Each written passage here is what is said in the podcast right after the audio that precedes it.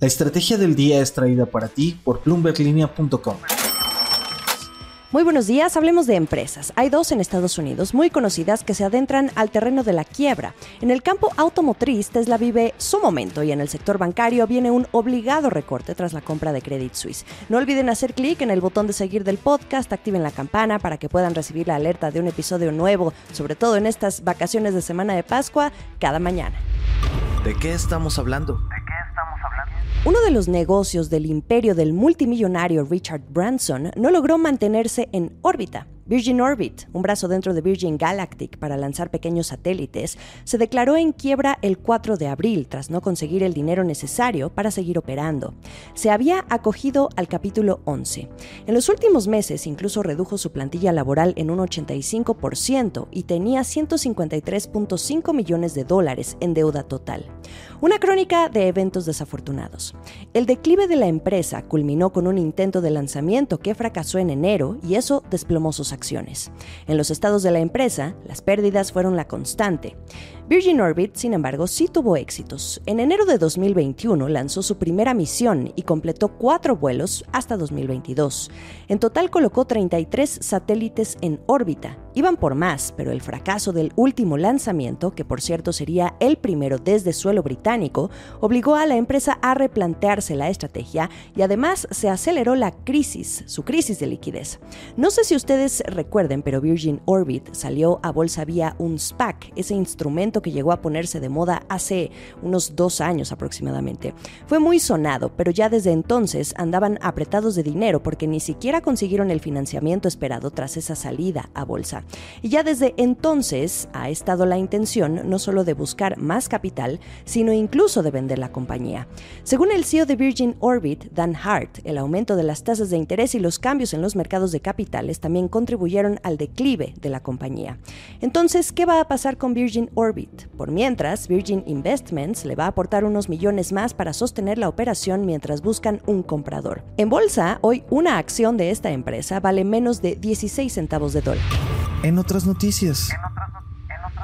Otra empresa que lucha con el fantasma de la quiebra es Bed Bath and Beyond, esta empresa de venta de productos para el hogar.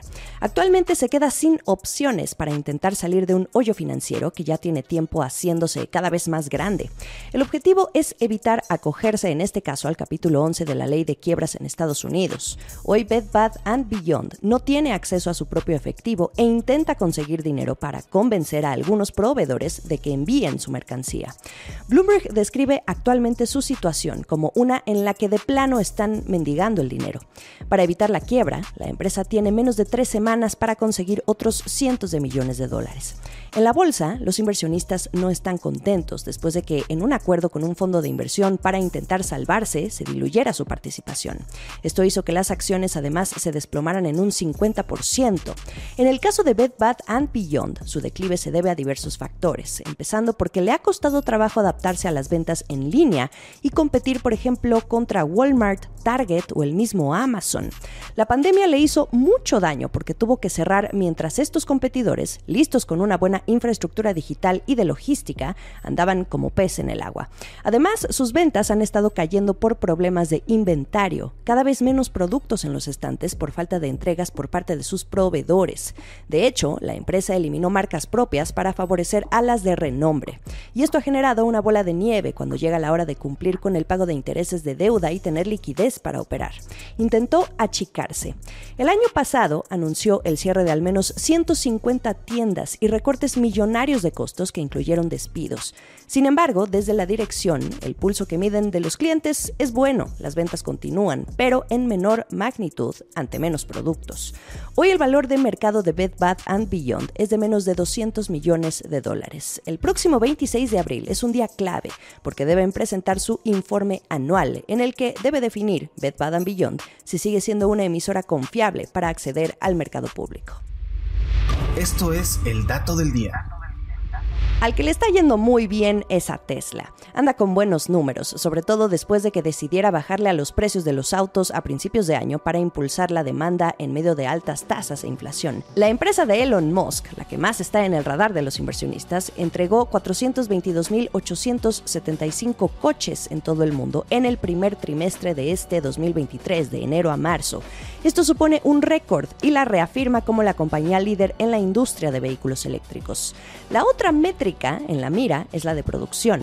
Elon Musk quiere fabricar para todo este año entre 1.8 y 2 millones de automóviles. Y para lograr este cometido, México ya entra en la ecuación con esa planta que se va a construir en Nuevo León. Se supone que la primera piedra se iba a colocar el mismo marzo, pero esto no ocurrió. Sin embargo, hace no muchos días vimos al canciller Marcelo Ebrard viajar a Monterrey y dar el rol junto al gobernador Samuel García en un Tesla. Quizá ya estén alistando esos últimos detalles para colocar esa primera piedra. Recordemos que Tesla quiere construir esta planta en tiempo récord y tenerla lista incluso este mismo año. El último sorbo. En el sector bancario, este que ha dado sustitos en el último mes. Cada compra o fusión, bueno, en este caso, según al banco al que le pregunten, ya ven que UBS lo llama compra y Credit Suisse lo llama una fusión.